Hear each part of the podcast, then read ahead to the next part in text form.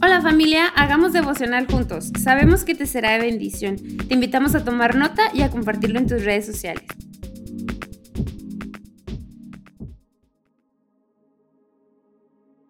Hey, buen día. Estamos en este día que Dios nos ha regalado, viernes. Y el devocional de hoy está basado en el primer libro de Samuel, capítulo 19 en el de Crónicas capítulo 7 y en el Salmo 59 y Mateo 4. Eh, la historia que narra el libro de Samuel es una historia que nos enseña mucho para este día y tiene que ver directamente en cómo hemos aprendido a percibir la vida. Todos sabemos que vamos desarrollando nuestra vida desde que nacemos en el entorno en que vamos creciendo y todo ese entorno llámese familia, amigos, escuela, trabajo, compañeros, amistades, experiencias, dolor, alegría, todo eso va creando en nosotros una manera de ver la vida. Tenemos una propia perspectiva de la vida a causa y a razón de todo lo que hemos vivido. Saúl está en algo parecido, porque él empieza a ver cosas que no son, empieza a ver eh, situaciones que tampoco existen. Y por eso le hemos titulado al pensamiento de este día, cuando ves moros con tranchetes.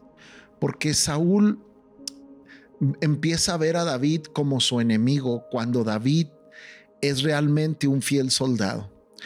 Saúl empieza a ver a David como alguien que le va a estorbar en el reino cuando realmente las grandes victorias se las ha dado David.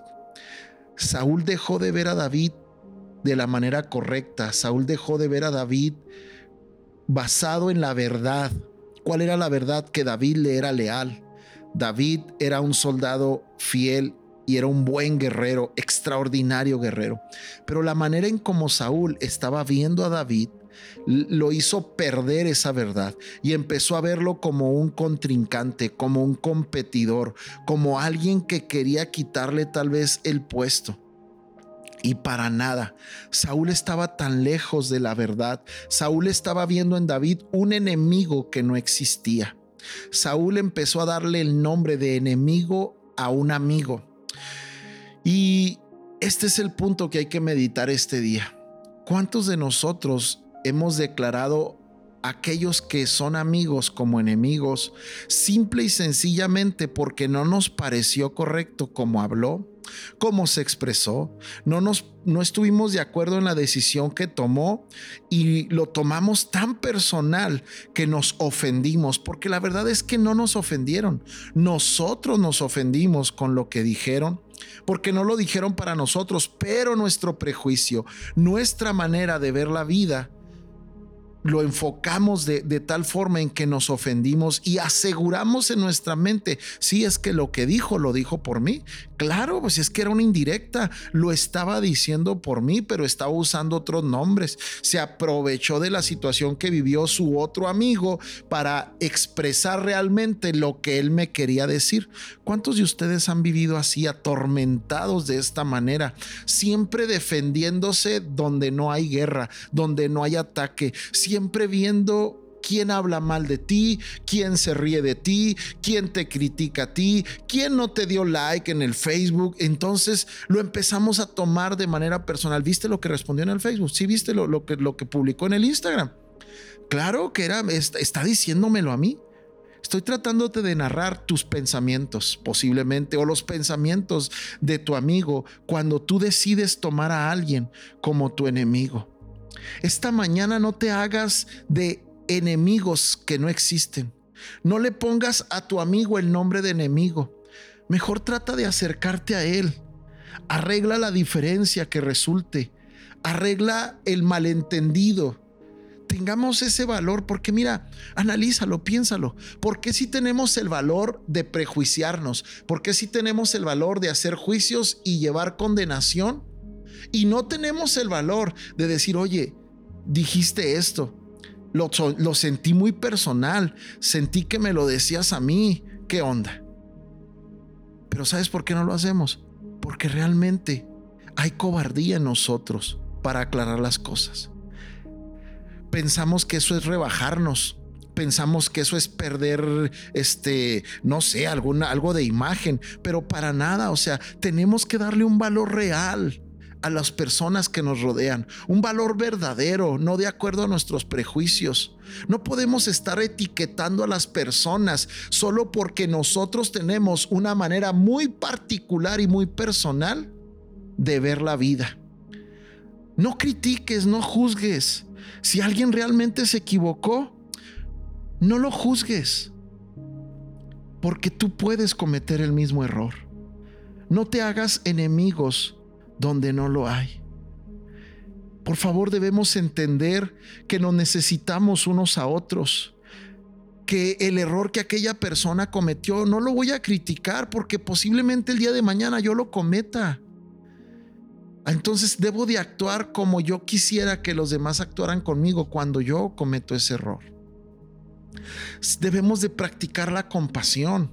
Debemos de practicar la misericordia. Debemos practicar el ayudarnos mutuamente. Debemos entender que todos nos equivocamos. Y si alguien dijo algo y yo lo tomo personal, y no me puedo desenganchar de eso, entonces voy y se lo pregunto mejor, porque necesito el mismo valor para juzgar y criticar que para ir a preguntar. Porque una vez que una persona se siente ofendida, vamos a estar buscando hablar con alguien más para que para poder encontrar a alguien que pueda pensar igual que nosotros y fortalecernos en nuestro sentimiento de, de ofensa. Y ese no es el anhelo de Dios. David escribe un salmo cuando está pasando por esa situación, exactamente por esa situación. Es el Salmo 59. Y cuando tú lo lees, vamos a aprender principios secretos que David practicó para poder desengancharse, salir de ahí y no guardar rencor, no, no hacerse una persona amargada por haber sido rechazado por alguien. Porque debes de tomar la otra perspectiva también. que si a ti te toca ser realmente al que rechazan, ¿cuál va a ser tu reacción? Y ve el Salmo, 10, el Salmo 59. Para empezar, él sabía que no había cometido una falta. Cuando él lo escribe en ese tiempo en que es perseguido, expresa su confianza en Dios. Otra cosa que David hace, él trata de arreglar las cosas. Cuando él sabe que no podía llegar a Saúl, entonces toma un amigo a Jonatán. Y cuando él muestra esta actitud de querer arreglar las cosas, es cuando Dios le da gracia y favor. Ve el contraste de esta historia. Tenemos a Jesucristo en el capítulo 4 de Mateo haciendo un llamado para todos aquellos que quisieran ser sus discípulos. Ve las características que tenían estas personas, o sea, eran personas que no cumplían, te aseguro que no cumplían nuestros requisitos. No cumplían nuestros requisitos, o sea, ¿cómo Jesús va a escoger un Juan o un Pedro o un Jacobo? ¿Cómo los va a escoger a ellos? O sea, ¿por qué no escoge otras personas con un perfil más adecuado para lo que Él va a hacer en el mundo? Ve, si tú y yo fuéramos el área de selección de personal para el ministerio de Cristo, tú y yo no hubiéramos escogido a ninguno de ellos. A ninguno de ellos. O sea, ¿cómo se le ocurrió escoger a Judas? Sin embargo, Jesús nos muestra la otra parte. ¿Cuál debe de ser nuestra actitud al momento de relacionarnos con las demás personas? Y ve la enseñanza de Jesús. Él hace llamado a las personas sin tener un prejuicio en su mente. Jesús hace un llamado a las personas diciendo, yo también voy a, ir, voy a ser de influencia para ellos. Tú conoces ya la historia de Jesús. Tú sabes que los mismos discípulos no creían en él. Si, aún sin embargo, Jesús fue insistente en sembrar una buena actitud, sembrar una buena palabra, sembrar una buena, una, un buen pensamiento en ellos. Jesús no se dejó vencer por pensamientos prejuiciados no tuvo actitudes prejuiciadas para con sus discípulos. Él hizo un llamado limpio así como te lo está haciendo hoy. Te has equivocado, has cometido errores. Tal vez hoy tomes la decisión de llegar y pedir perdón por tus actitudes nacidas de tus prejuicios y de tus propias maneras de ver la vida.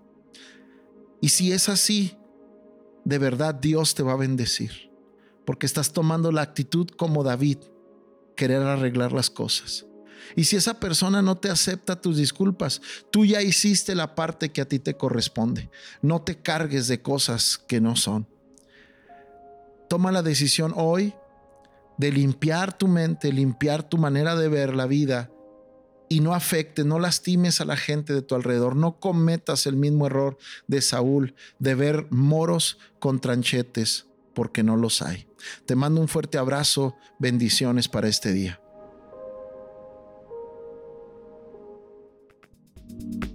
Esperamos que lo hayas disfrutado. No olvides meditarlo y sobre todo ponerlo en práctica. Nos vemos mañana.